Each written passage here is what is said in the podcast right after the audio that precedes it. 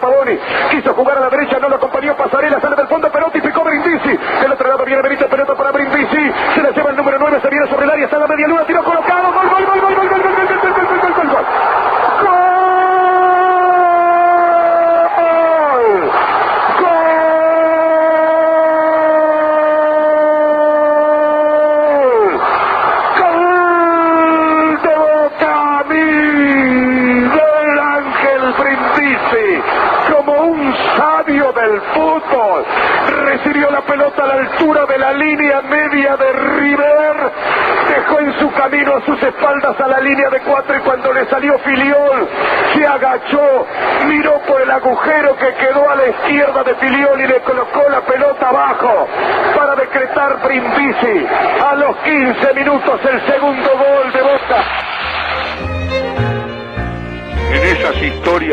genera el fútbol, me siento siempre del ámbito del círculo de Miguel. Y no soy un amigo permanente de Miguel que lo veo siempre a, a Brindisi que lo sigo porque lo seguí como, como comentarista y como y después como él como jugador y como entrenador.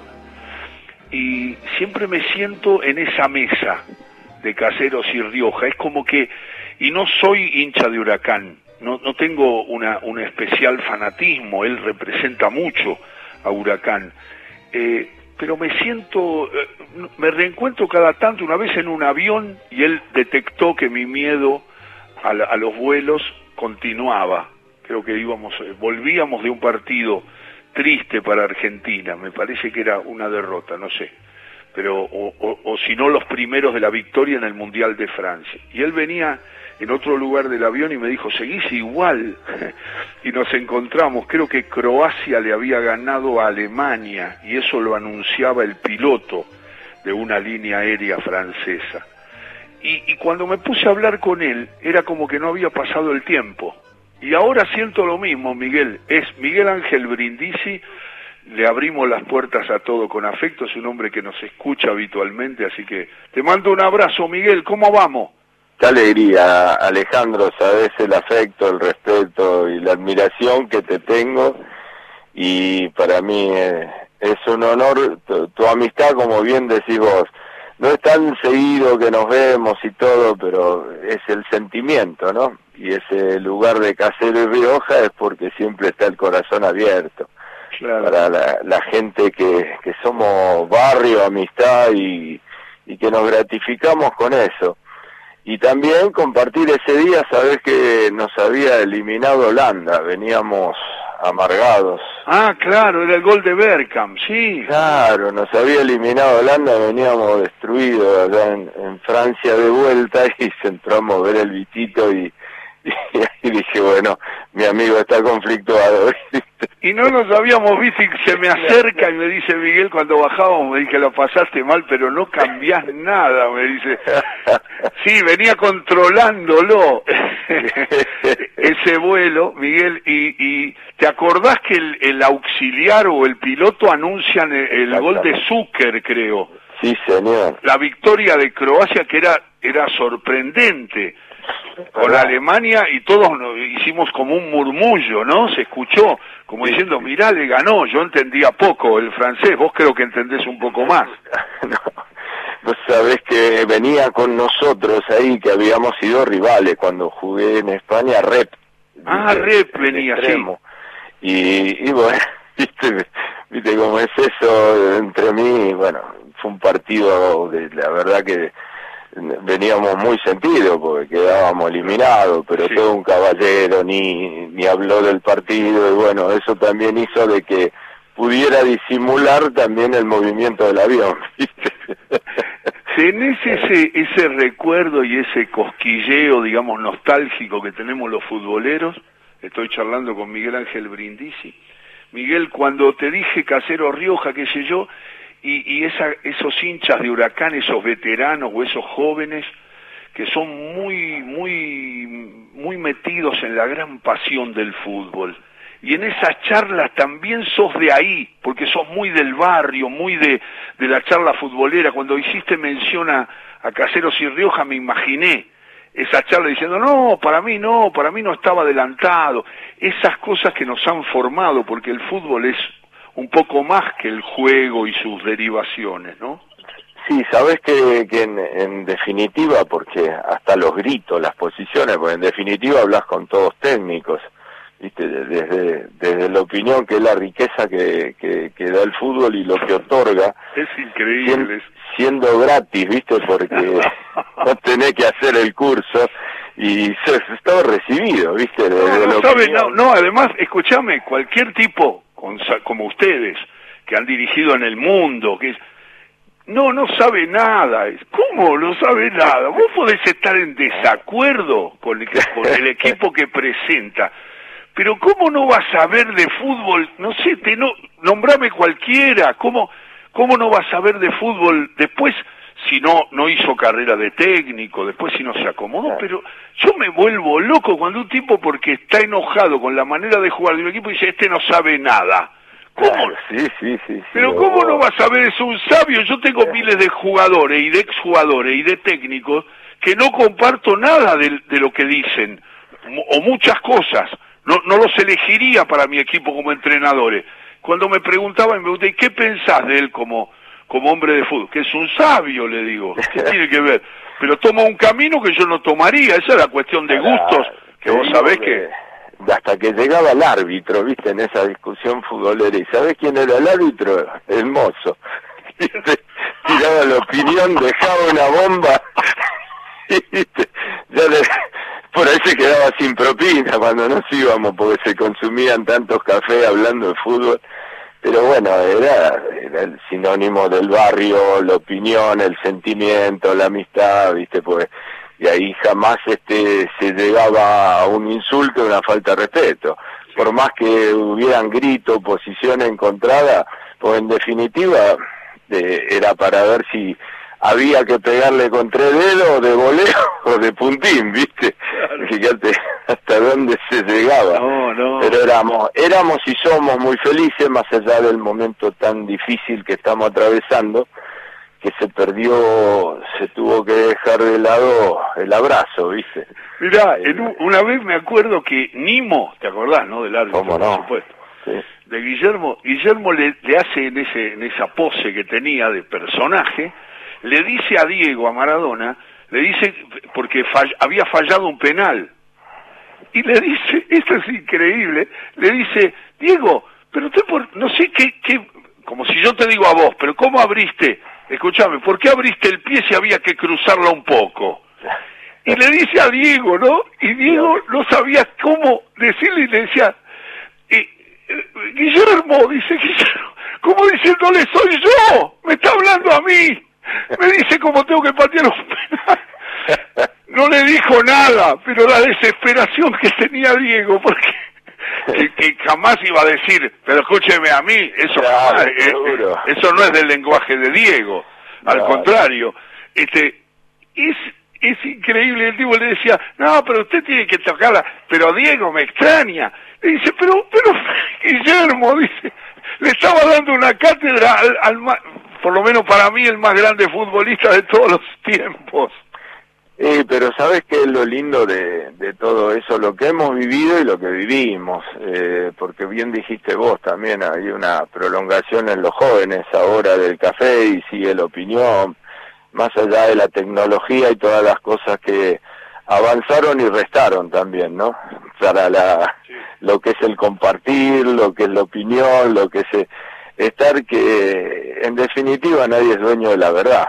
Viste, yo me acuerdo cuando hacíamos el curso de entrenador, se abrió la escuela Adolfo Pedernera, que sigue continuando a través de Carlito Figueroa, eh, la escuela Adolfo Pedernera, que obviamente eh, estaba Adolfo también, el director era Ricardo Reza, y, pero era en La Plata. Y qué caballero, ¿no, Reza? Qué, jugador y qué caballero un señor. El único problema que tenía con Reza que éramos rivales allá en España y no me la dejaba tocar, ¿viste? Se hacían, se hacían personales toda la cancha. ¿Vos jugabas en Las Palmas y él? Claro, y él en el Salamanca. Claro, ¿viste? claro. Era, jugaba con el gordo de Alessandro, que era el arquero. ¿viste? Qué buen zaguero, ¿no? Claro, muy... No, no, para mí fue extraordinario. Esto, hubieron enormes, ¿no? Como Además, muy de lo que decía Miguel Brindisi, con quien estamos hablando, le decimos a los más jóvenes, Reza tiene mucho vínculo con San Lorenzo, que es el, el gran rival de Huracán, que es este, un poco el, el alma de, de Miguel.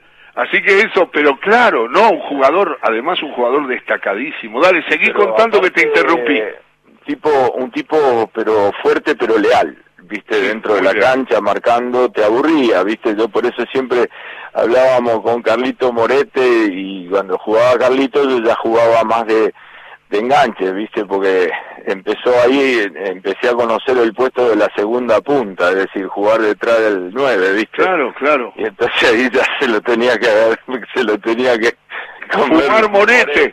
¿viste? Ah, Anda vos, anda vos adentro. tipo bárbaro, gran entrenador, buena persona, son los que dignifican la profesión, los, los que van al exterior o iban al exterior y eran embajadores y abrían puertas, viste, con su conducta y su profesionalismo. Y él era el director de escuela. Y entonces íbamos, imagínate que fue un curso muy especial. ¿Vos te acordás que Pasarela era el técnico de River y Gallego el ayudante? Sí, y salían como personal auxiliar porque no tenían el título. Y todo estudiábamos todo, así estábamos haciendo el curso. Y yo iba y bueno, te imaginas, antes era la calchaquita, viste, Te- no era, no, existía la autopista, no había nada, era un montón el llegar hasta, hasta La Plata.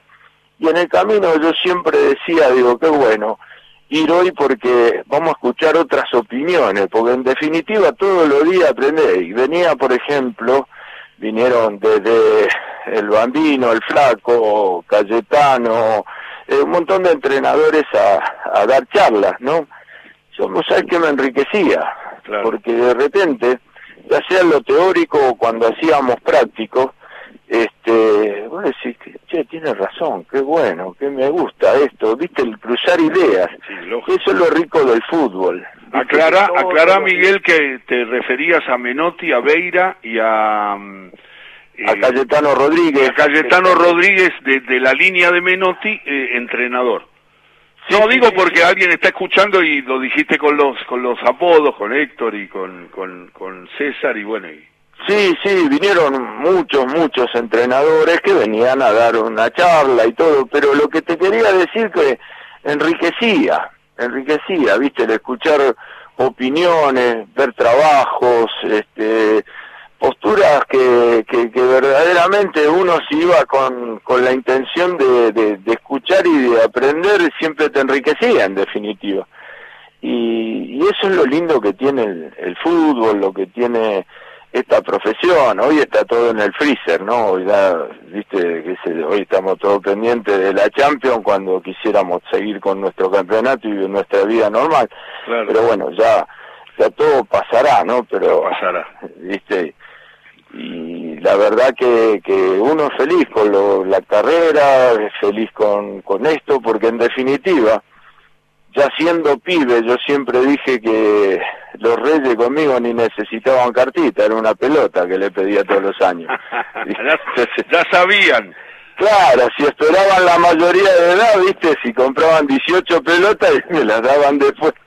¿viste? Qué bueno.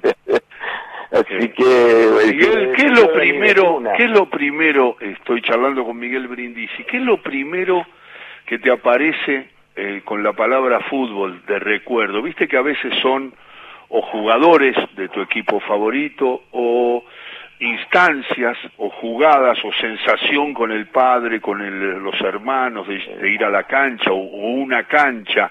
¿Cuál es la primera imagen cuando te digo fútbol que te aparece No. desordenadamente? No, lo tengo tan claro, viste, es el tiempo con mi viejo, con mi tío, el comer rápido, los fideos, viste, el domingo, y si se atrasaba un poquito en sacarlo, ya mi vieja, viste, apurado, pues si era por mí, de- quería ir desde la tercera, pero llegábamos eh, eh, cuando terminaba el primer tiempo de la reserva, viste, y anteriormente, ¿te acordás cómo era que estaba el alumni? y que iban bajando para saber en las canchas si había habido otro gol. Sí, sí. Te comprabas ahí la, la revistita y sabías que la M, no sé, era Unión de Santa Fe, por, e, ¿viste? Y la L era Racing, por decir algunos. ¿Viste? Uy, gol de la L, ¿viste? Que había un tipo allá arriba de todo que movía y ponía el cartel. Lo sacaba el cartel y vos decías, ¿qué va a poner ahora? Claro, ¿viste? Y lo ponían y todo el llegar a la cancha, el estar, la previa, el pancho, el pancho más rico del mundo cuando terminaba el primer tiempo, que bajaba a comprar el pancho, ¿viste? Nunca comí un pancho tan rico como el del primer tiempo de los partidos de las diferentes canchas, ¿viste? Todo eso que en definitiva era calidad de, de momento con mi viejo o con mis tíos, te hablo de cuando era era chico, ya después era con mis amigos de, ahí del barrio, ¿viste? Y ahí sí ya estábamos desde la tercera. Claro, claro. Y puteando en el alambre, como todo, aunque estábamos en la platea, que a veces no sabe dónde está mal la barra brava. ¿La, pasión siempre fue huracán? Eh, sí, del barrio, Parque Patricio. ¿Cuál es el primer jugador que te aparece como que, que, vos tenés que nombrar primero en el recuerdo? Que decís, che... Bueno, está, Está el que era mi ídolo de siempre y mi referente, que era Toscano Rendo, por el puesto. Pero si vos me decís así, mi admiración por el juego y de, de, verle el talento y todo, fue el peruano Loaiza. Loaiza, qué jugador. Un referente en mi vida, porque imagínate, dale que yo a los 15 años estaba con plantel profesional viste y porque don Emilio Baldonero que era el técnico de todas las inferiores símbolo de huracán.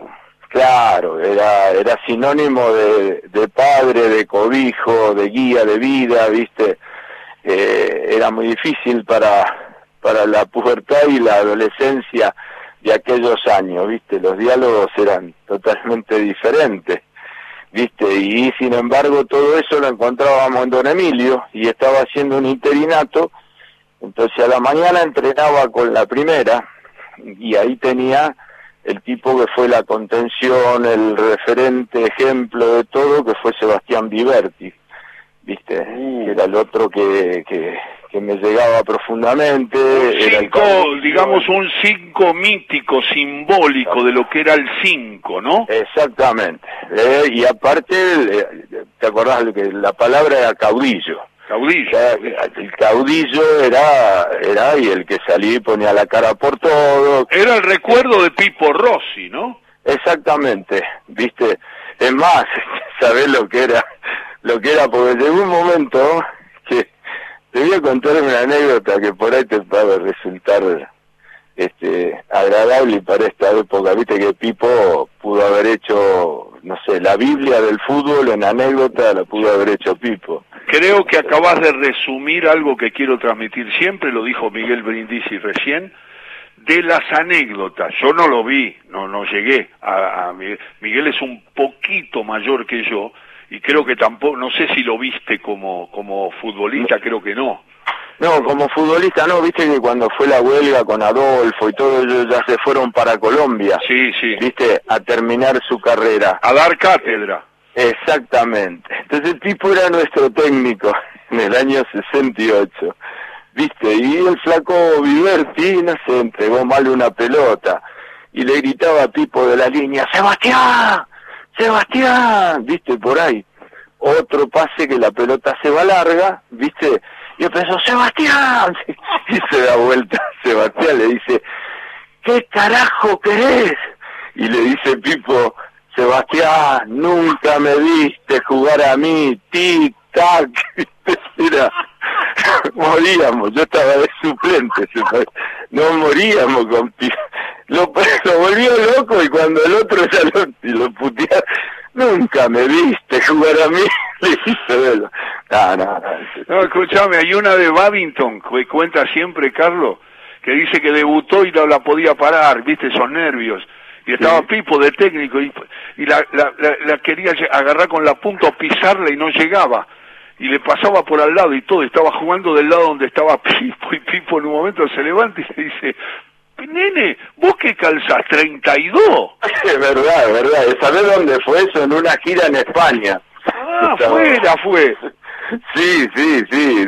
Estábamos jugando con la Real Sociedad y todo, y, y el inglés le pasaba por al lado y dije, ¿qué calzá? 32, le gritó.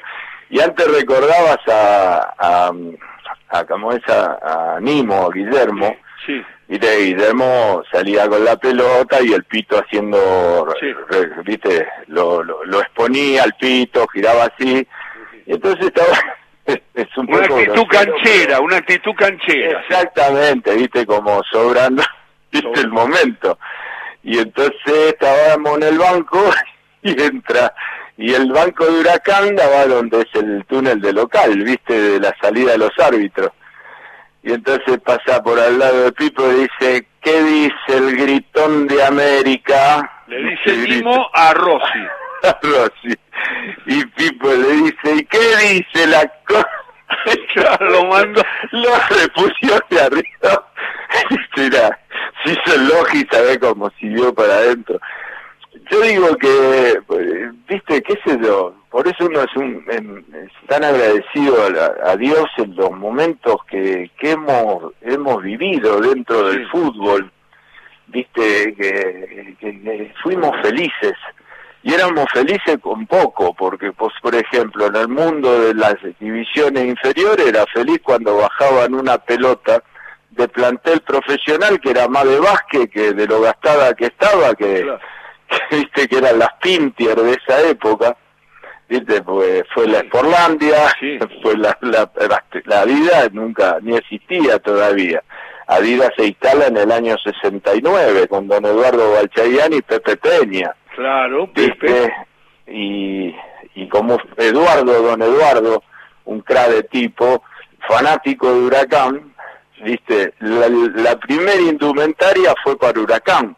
Claro. Que salieron los pantaloncitos, los mediocampo, que adelante tenían un color que era el blanco y atrás rojo.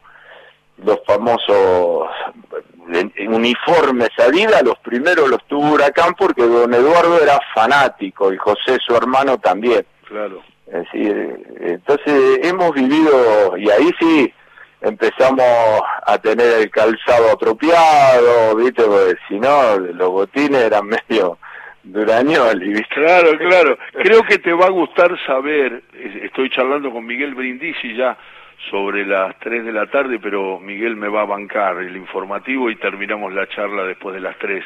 Es un minuto nada más, pero te quiero leer de un gran libro que te recomiendo de fútbol, que es un diccionario de futbolistas argentinos que participaron en la selección y que es, eh, es lo hizo Julio Macías, un, periodista extraordinario de Mar del Plata, uso siempre. Mirá, en la biografía a ver, a ver qué te parece, porque se lo he leído a varios. Mirá lo que pone de vos.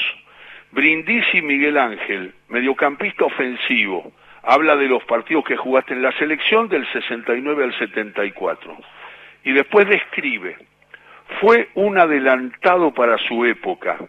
Tenía una dinámica propia de fines del siglo XX, con ida y vuelta por el andarivel derecho, marca y llegada permanente, gol y una excelente pegada. Con el tiempo supo ser centro delantero retrasado y organizador de juego porque poseía un buen panorama. Justo es evocarlo como uno de los mejores jugadores argentinos de todos los tiempos. Mirá lo que dice Julio Macías en un diccionario en el que estás orgullosamente destacado. Qué lindo. Bueno, la verdad que más que agradecido lo que pasa que creo que el fútbol y aquellos que tuvimos la suerte de poder estar dentro del rectángulo, eh, es amor, ¿viste? Es amar lo que se hace, es jugar a la pelota permanentemente, ¿viste? Y como eso, yo creo que encierra muchas cosas, ¿viste? A mí me, cuando hablamos así, me moviliza y lo primero que me acuerdo es el adoquín, jugar en la calle con la pulpo de goma y de repente rajando porque venía la policía y, el último, el que estaba más cerca de la pelota, sabía dónde era que nos encontrábamos, que era, nos escondíamos en un conventillo y después, porque siempre había alguna denuncia y era trasladar eso, es decir, el, el sentirlo, el jugarlo y de repente cuando decían, uy, como volante cuántos goles, que fueron casi 200. Eh, porque, claro, me parecía que si no iba en toda la jugada, aunque sea a participar y estar o llegar, viste, me, me, parecía que no era completo lo que sentía. Es que no vimos muchos volantes con tu eh, sensación de centrodelantero que tenías para definir siendo ocho. Eso, eso es una cosa que te queda como una marca. Claro, bueno, pero eh, es un poquito eh, cómo llego de casualidad. Nosotros, este, cuando, por eso cuando evocamos tanto el barrio, los amigos y todo, los muchachos teníamos por ídolo, como te decía antes, a Toscano Rendo, y juntando chirolas, eh, Huracán organizaba un baby fútbol, viste que era baby fútbol, no, porque ahora fútbol 5, viste. Eh, y juntando eso pudimos inscribirnos y le pusimos al equipo Rendo Babi. Y era un día jueves que nos toca debutar en la sede de Huracán y, ahí justo estaba don Rogelio Di Culio, que antes eran los delegados, viste, ahora son los ojeadores, los scouting, los, eh, todo, bueno. Todo con afecto, la tarde del sábado y la charla futbolera con Miguel Brindisi, del fútbol y de la vida, porque está mezclado todo, aquellos recuerdos que Miguel describe también. Pero estabas contando la historia de un delegado.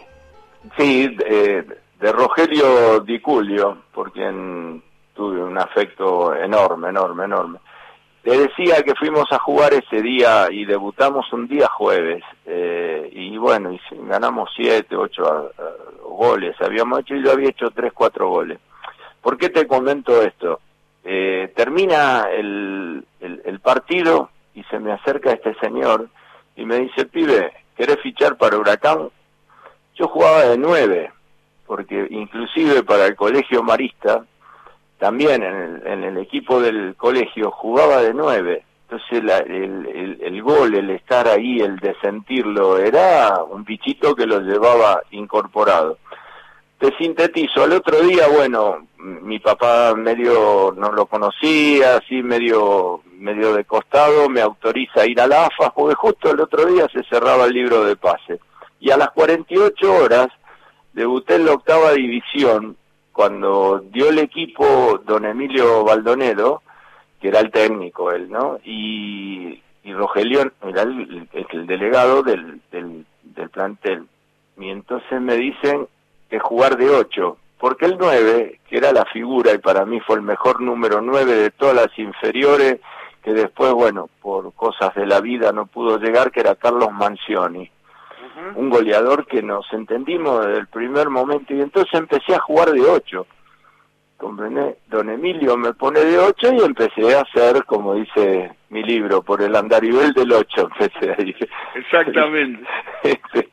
y entonces, este, que es una creación de Rodolfo Chislianchi, ¿no? Que, claro, Chislianchi, qué grande. Sí, Rodolfo, un fenómeno qué visión del fútbol, qué manera tenemos una amistad y estamos en el segundo libro que bueno, por esto no no no nos dejó a todos medio anestesiado este tiempo. ¿Qué va a ser? ¿De qué, Miguel?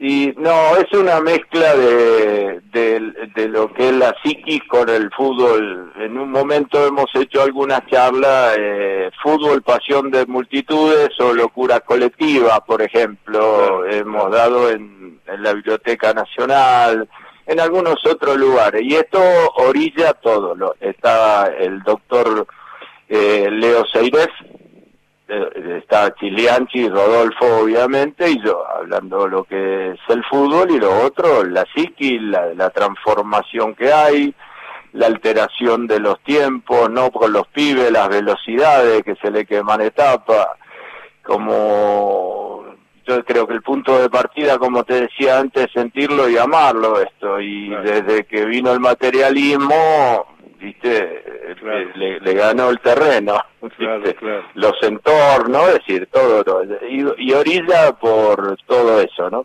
Qué, qué locura tu carrera. Eh, estoy charlando con Miguel Brindisi, que además tiene un hijo periodista destacado. Mirá, los consejos que tiene el pibe, el pibe que ya es un hombre, este, con Miguel que, que está escribiendo y comparte esas historias con la gente y cuenta el fútbol como lo cuenta, siempre de la mano de la vida.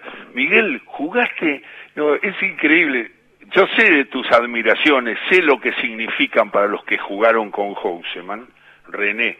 Entonces, sé bien lo que pasa y tengo alguna anécdota especial. Babington una vez dijo que era el más grande que había visto por arriba de Diego y después se disculpó diciendo que no tenía la continuidad, pero Basile, vos, este, eh, Babington, todos piensan que es difícil jugar con la habilidad de René. Y jugaste con Diego.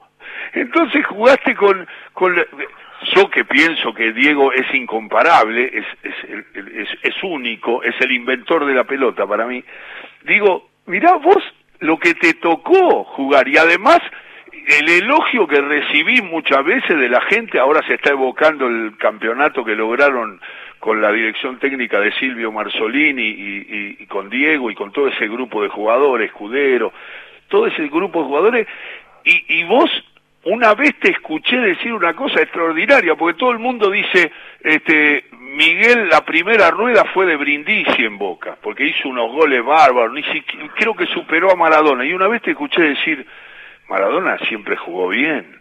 Eh, como que lo defendiste a Diego y te elogiaban a vos, y vos dijiste, no, pará, pero ¿sabes lo que aportó Diego? Aunque no, brillante fue la segunda rueda, te escuché eh, defenderlo frente a los que decían que eras vos el hombre clave? Mira, te comento, para mí el loco fue superlativo. Me tocó ver en el ocaso a Corbata, ¿no? Eh, cuando Corbata ya de Racing ha habido a Boca con Federico Sacchi, otro monstruo de, una categoría de, de Galera y Bastón para mí superior a Beckenbauer, mira lo que te digo, que es la referencia, hubieron enormes jugadores en ese puesto, el Coco Basile, Pasarela, hubieron un montón, pero la, lo que era, yo creo que ni, ni tenían que, que ducharse cuando terminaban los partidos. No, se despeinaba. No, no, no. Y bueno, él ha habido con corbata, yo por eso no vi la dimensión, sí sé lo que supe. Yo tampoco. Pero después sufrí y jugando varios partidos con Garrincha. ¿Viste? Que fue supuestamente, después bueno, ya aparece Jairzinho, fuimos a la despedida de él, eh, que se hizo en Río de Janeiro, en el Maracaná. ¿A la de Jairzinho o a la de Garrincha? No, la de Garrincha. Ah, claro. La, de Mané Garrincha, ¿viste? Pero viendo al loco, porque estas clases de fenómeno Después voy a hablar de Diego, el uno y lo diferente. Yo siempre digo que la gente pagaba y lo veía cada siete días el talento. Pero nosotros la inspiración era la, la, moneda corriente. Todos los días lo veías. Claro, lo compartíamos todo, era lo mismo que lo de Diego. Yo Diego siempre digo, cuando decían el socio. ¿Y cómo? Si vos pones toda la plata y yo tengo que ir de 8 a, 19, y cumplo con eso y oh, mira qué socio. Sí, pero la plata la pone el otro. Yo solamente, ¿viste quién no puede ser un gran socio de eso? Si Diego te dejaba así solo para definir, de repente venían tres tipos, pues en definitiva todos lo iban a marcar a él. ¿Viste? Bueno, eh, son esos monstruos para mí, Diego, allá en el pedestal, número uno total, es el único tipo que vi jugar partidos, pero dos o tres por semana, porque ese Boca los miércoles jugaba siempre en el interior algún partido amistoso. Y a veces hemos llegado a jugar martes y jueves, porque bueno, había que recaudar en una época muy difícil y el primero que tenía que estar era Diego. Claro y él estaba desgarrado, tenía un desgarro de mulo posterior, viste, y, y, el tipo no quería nunca dejar de jugar, era un, un, monstruo, tenía 20 años, era, viste, pero ¿qué pasa? El punto de partida yo nunca vi, yo cada vez me ataba más fuerte los botines, como casi todos los jugadores, este jugaba con los botines desatados que lo primero que, que decir, donde tiro un centro tengo que ir a pedir que me devuelvan el botín se me escapa. Así que ya arrancaba diferente a todo de si este es un transgresor, ¿cómo hace este tipo? Dos habilidades, la de Houseman y la de Diego, que infrecuentes. Vos jugaste con muchos grandes jugadores, pero la habilidad de Houseman y la habilidad... Pero, ¿sabes que El loco jugaba la finales, por ahí decía, hoy no sabe cómo fue, ganamos, nos matamos a patada, venía a las 12, 11 de la noche a la concentración del día anterior, por ahí al otro día jugabas con Boca, River o un clásico, y él jugaba en la villa los sábados a la tarde y te decía, mirá cómo me rasparon. Y se no sabe, agarré dos que me querían matar, que le decíamos, loco, ¿cómo vas a saber la, la, la, guita que había? había y, y vos decís, monstruo, monstruo, monstruo, verdaderamente tenía derecha, tenía izquierda. Sí tenía desborde, tenía enganche, tenía freno. En el área te inventaba cualquier cosa y hasta te inventaba un penal. ¿Viste? Era. Yo le vi hacer al gol, un gol a, a Houseman en cancha de Argentino Juniors. Viste que era más chica la cancha. Sí, sí. Este, la pelota la saca el arquero, es decir, saque de largo, pasa un poco la mitad de la cancha y como viene de aire le pega de zurda, volcado como extremo izquierdo, le pega de zurda y la mete por arriba, no sé si quién era el arquero, si era Munuti, no me acuerdo quién era el, el, arquero de Argentino. La pelota no tocó el piso del saque de la... ¿Cómo decís esto cómo puede ser? Esto como le decís, bueno, lo soñé y cuando te despertás y lo contás de la vergüenza, te dice, si eso es un imposible. Y con Diego pasaba lo mismo. Nosotros los entrenamientos, las cosas que veíamos, el show que era cuando se quedaba con el loco Gatti en los desafíos, en los tiros libres, ¿te acuerdas que le había dicho este gordito cómo me va a hacer gol? Hizo cuatro en un partido. Sí, sí, sí. Y bueno, te imaginas que la, era era para nosotros el regalo del día, era ese desafío los tiros libres entre Diego y, el loco, ¿viste? le ponía barrera abierta, le ponía barrera de cuatro, le ponía barrera de cinco, se la mandaba a guardar toda. ¿Viste? Yo siempre digo una cosa, porque también en la posición que estaba me tocó nenes bravos por ese lado, arrancando por Pelé, que fue un monstruo arrancando después por, en Europa por Johan Cruyff, cuando jugábamos con el Barcelona, jugaba por esa banda también, y en el ámbito local de Bochini, Beto Alonso, qué sé yo, Potente, es decir, eran en esa época a lo mejor los creativos, pero como el fútbol era de todos, eran todos creativos. ¿viste? Te agarraba el Tucho Caputo con Argentino Junior y te decía, mirala antes de empezar porque después no la ve más. ¿Viste? claro. ¿Qué, ¿Qué sé yo? Y, pero uno decía, no, este es diferente. Diego tenía la zurda esa, toda su habilidad, toda la magia.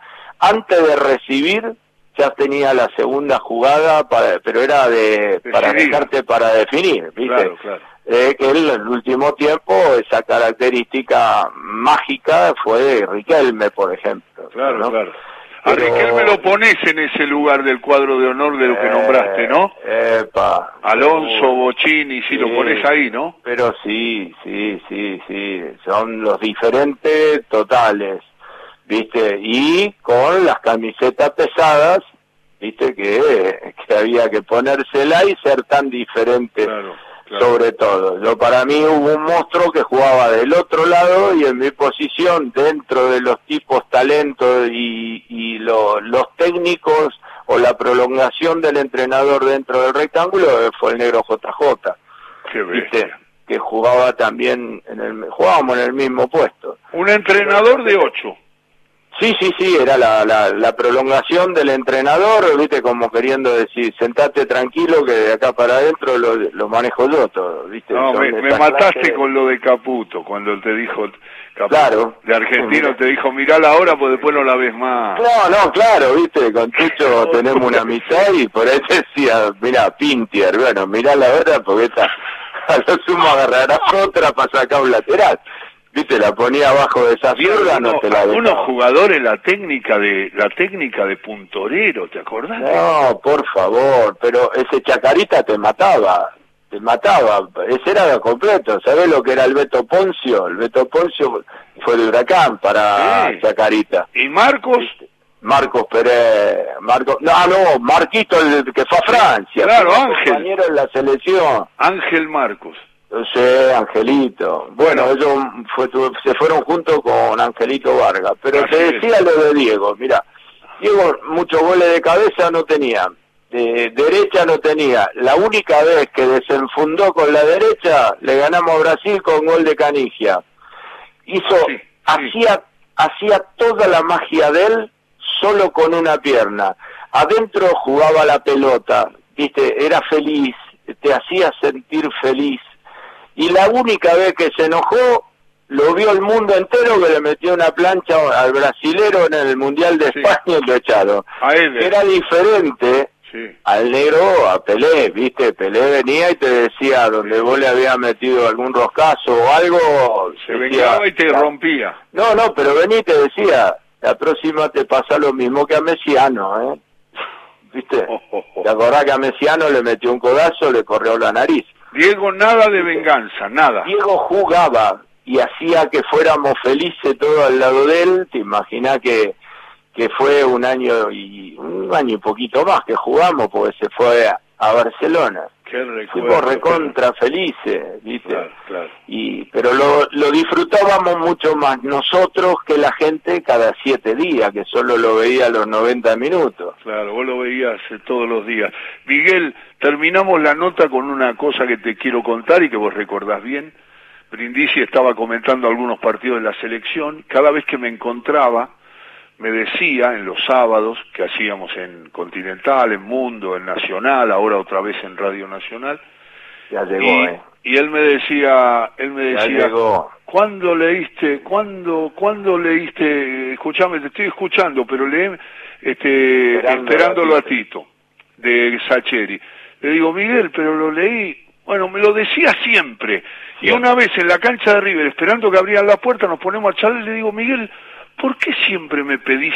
A veces no lo puedo leer porque me mata la gente, no lo puedo leer eh, sábado por medio. Me dice, es un cuento. Eh, eh, amaba ese cuento, ama ese cuento, Miguel. Entonces, un día le pregunto, y la anécdota es así. Le digo, Miguel, ¿por qué me reclamás tanto el de Sacheri esperando a Tito? Me dice, ¿sabes por qué?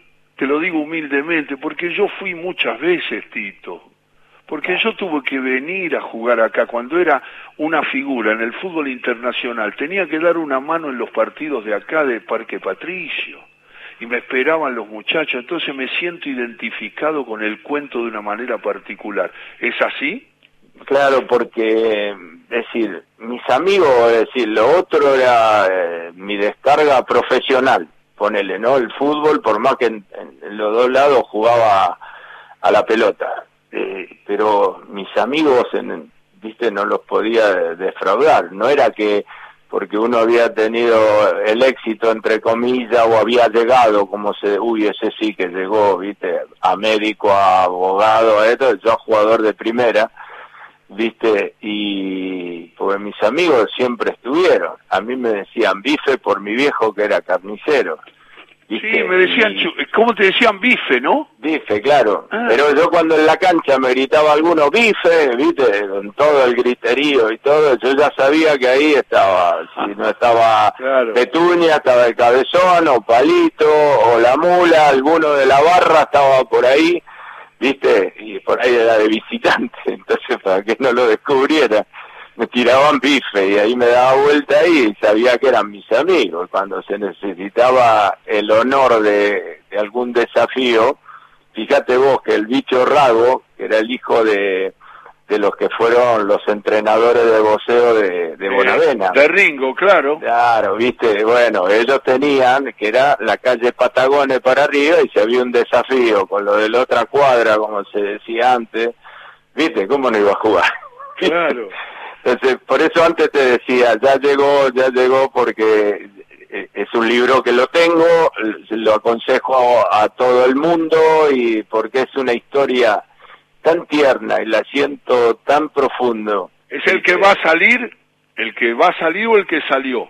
No, no, no, esperándolo a Tito. Ah, ah el, cuento, estabas hablando del cuento. Y todo porque me hace, me moviliza, viste, porque en algún momento, desde toda la humildad del mundo te lo digo, ¿eh?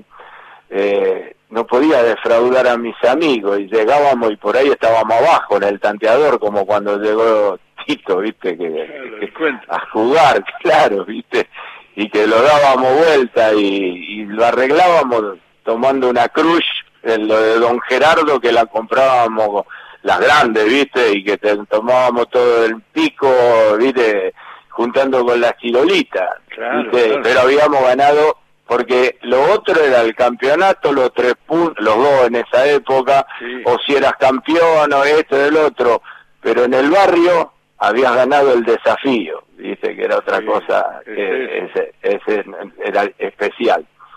Por eso me movilizó siempre esa historia y, me parece maravillosa. Sí, ahora... y aparte que sos un cra no, yo lo digo. No, ¿eh? digas nada. Sos un cra para decir. No seas malo. No, no, no, no. digas nada. Vos sabés que es verdad. Lo que siento cada vez que decís. Bueno, fenómeno. Y, y hoy lo transgredimos un poco porque hicimos un lío con el tiempo yo, porque yo me da gusto charlar con vos, se extendió un poco, pero después de las notas vamos a rebuscarnos para poder poner el, el relato de Esperando Latito en estos tiempos tan particulares y que va a ser también un, un, un mimo para, para Miguel Brindisi, que nos diste un mimo a todos los futboleros con esta charla que te agradezco en el alma y que se repita en cualquier momento. Quedaron 20.000 temas para hablar con vos de, de esos recuerdos, del valor que le das al fútbol en el sentido de amistad, de barrio, de amigos, de afectos, todo eso eh, eh, lo resumís en los libros que escribiste y en los que lees y en lo que transmitís cada vez que te hacen una nota. Y yo por eso te digo que siempre las puertas de todo con afecto están abiertas para sentarnos en esa mesa imaginaria o real y, empezar a hablar de jugadores, de, de, de, ese, ese extraordinario caputo que te dijo, mirá la hora, pibe, porque no la ves más. Eso, eso es el, el fútbol que nosotros amamos. Te mando un beso grande, Miguel, un saludo a la familia. Gracias, gracias. Sabes lo que te aprecio, te admiro, te agradezco. Cuando quieras charlamos. Un saludo a toda la audiencia. Y solamente he sido jugando siendo feliz del rectángulo, como siempre digo, la gente reacciona de lo que recibe del rectángulo, le digo a los jugadores. Si fui feliz y lo pude transmitir y que le haya llegado, doble premio. Gracias. Efectivamente, premio para vos.